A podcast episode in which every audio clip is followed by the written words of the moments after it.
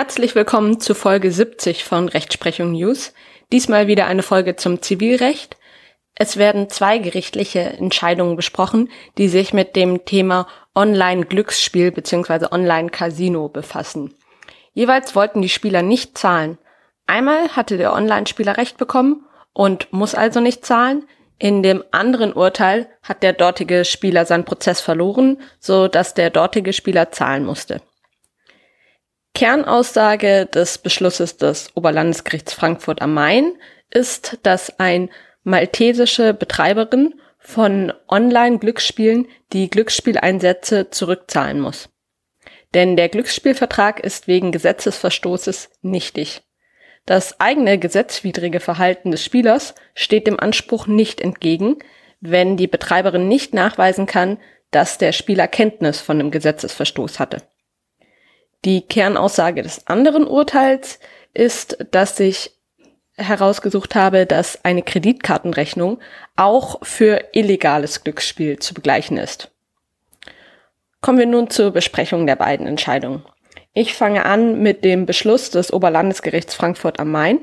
Der stammt vom 8. April 2022 und trägt das Aktenzeichen 23U 55 aus 21. Was war der Sachverhalt in diesem ersten Beschluss? Der Kläger nahm zwischen Februar und Mai 2017 an Online-Glücksspielen teil, die die Beklagte mit Sitz in Malta anbot.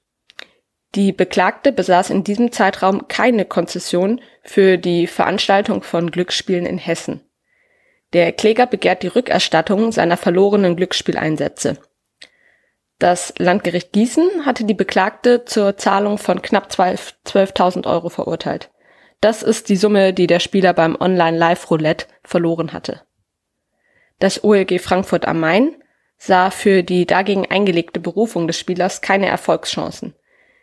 Die Beklagte hat dann nach dem Hinweisbeschluss, den ich euch jetzt näher erläutere, inzwischen die Berufung zurückgenommen, so dass das landgerichtliche Urteil vom 25. Februar 2021 nun rechtskräftig geworden ist. Zunächst erklärt sich das OLG für international zuständig und deutsches Recht auch für anwendbar. Der Kläger kann die Rückzahlung der geleisteten Einsätze verlangen, denn die Einsätze wurden wegen Nichtigkeit des Vertrages rechtsgrundlos gezahlt. So bestätigte das OLG die landgerichtliche Bewertung.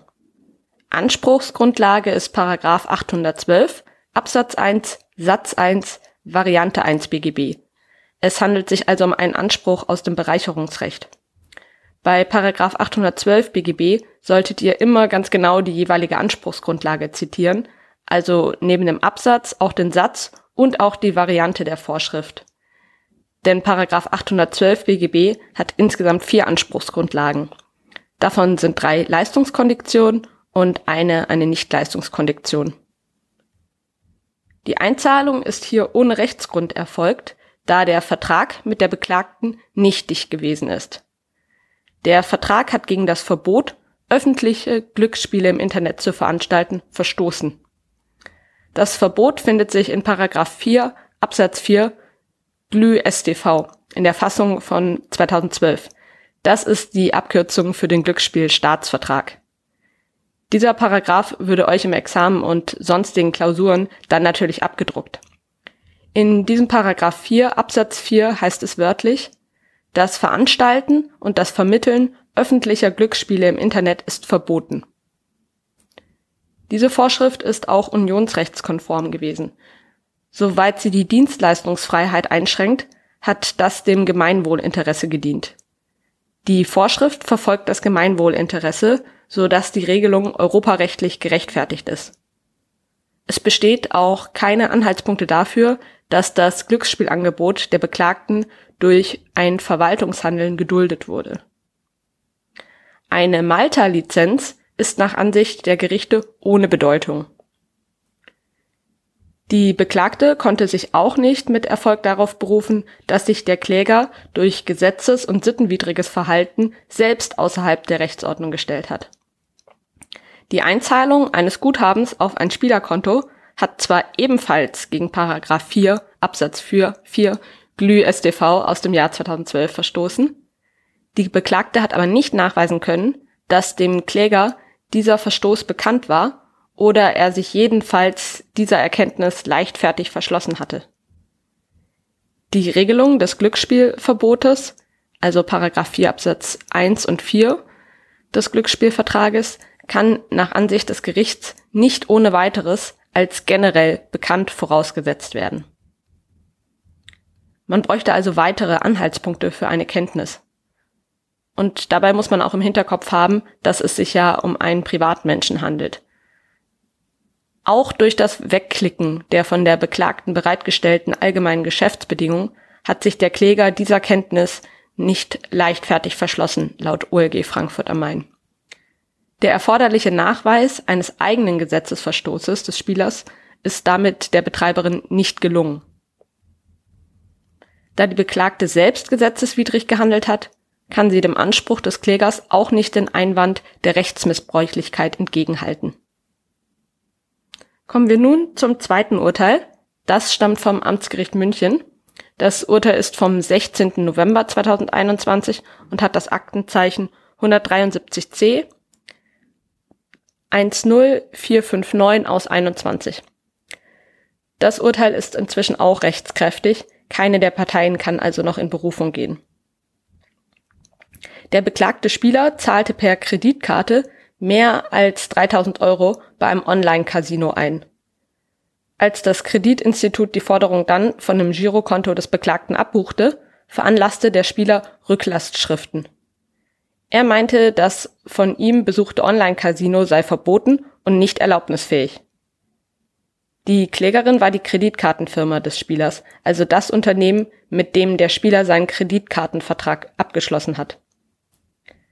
Der Klägerin sei bekannt gewesen, dass es sich um ein illegales Online-Casino handelt, da alle Transaktionen an Online-Glücksspielanbieter bei Kreditkarten mit dem Buchungscode MCC 7995 gekennzeichnet würden.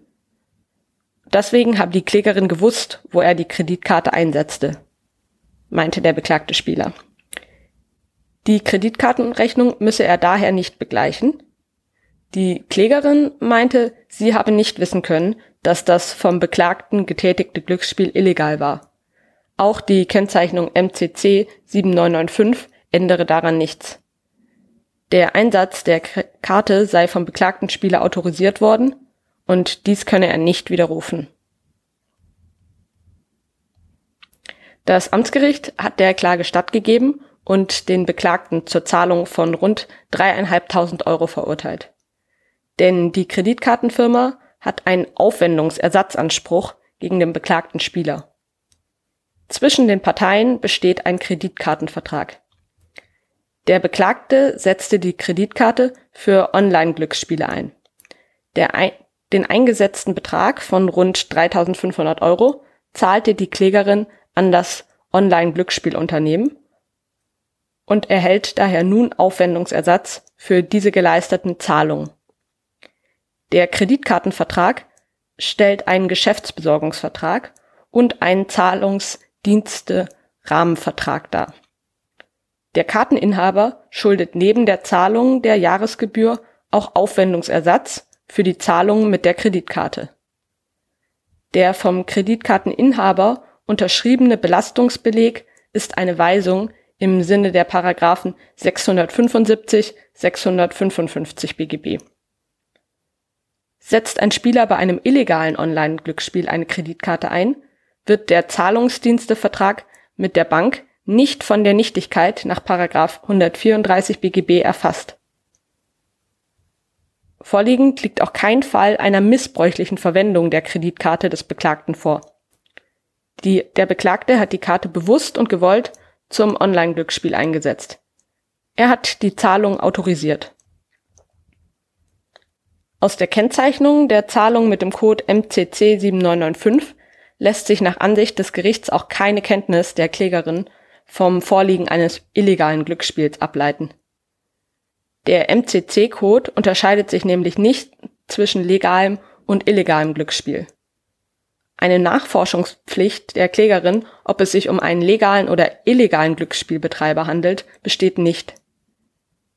Die Klägerin konnte deshalb von einem rechtstreuen Verhalten des Beklagten ausgehen und musste nicht mit einem eventuellen Verstoß gegen Paragraph 285 StGB rechnen. Das Gericht führte auch aus, dass dieses Ergebnis auch interessensgerecht sei. Denn wenn der Karteninhaber am illegalen Glücksspiel teilnehmen könnte und er im Fall von Verlusten diese nicht an das Kreditkarteninstitut zurückerstatten müsste, würde dies einen Freibrief darstellen und das illegale Glücksspiel zu Lasten der Kreditkarteninstitute befeuern. Denn die Spieler hätten ja kein Verlustrisiko mehr. Das Ziel des Gesetzgebers ist ja aber genau das Gegenteil, nämlich die Eindämmung von illegalen Glücksspielen. Im Übrigen ist der Beklagte auch nicht rechtslos. Ihm bleibt es ja unbenommen, gegen den Anbieter des illegalen Glücksspiels auf Rückzahlung zu klagen. Die Rückabwicklung erfolgt dann gegenüber der Partei, die sich der Beklagte als Vertragspartner ausgesucht hat, was auch wieder interessensgerecht ist. Mitzunehmen aus den beiden gerichtlichen Entscheidungen ist daher Folgendes. Erstens, eine maltesische Betreiberin von Online-Glücksspielen ohne Konzession in Hessen muss einem hessischen Spieler seine Spieleinsätze zurückzahlen. Denn der Vertrag zwischen dem Spieler und ihr ist wegen Gesetzesverstoßes nichtig. Das eigene gesetzwidrige Verhalten des Spielers steht dem Anspruch nicht entgegen, wenn die Betreiberin nicht nachweisen kann, dass der Spieler Kenntnis von einem Gesetzesverstoß hatte. Für eine solche Kenntnis genügt es auch nicht, dass der Spieler die AGB weggeklickt hat. Und zweitens, eine Kreditkartenrechnung ist auch für ein illegales Glücksspiel zu begleichen. Insbesondere hat ein Kreditkarteninstitut auch keine Nachforschungspflicht hinsichtlich der Legalität der Zahlung bei Glücksspielen. Und dann ganz zum Schluss noch drei kurze Hinweise. Erstens, wenn ihr Interesse an einem Hoodie mit der Aufschrift Lawsome und ähnlichem habt, wie zum Beispiel Make Law, Not War, dann findet ihr auf der Seite www.examenerfolgreichshop.myshopify.com solche Artikel und dort findet ihr neben Laptoptaschen, Handyhüllen, T-Shirts, Hoodies, Beanies, auch Badetücher, Trinkflaschen, Tassen, Mauspads, Schürzen und vieles mehr.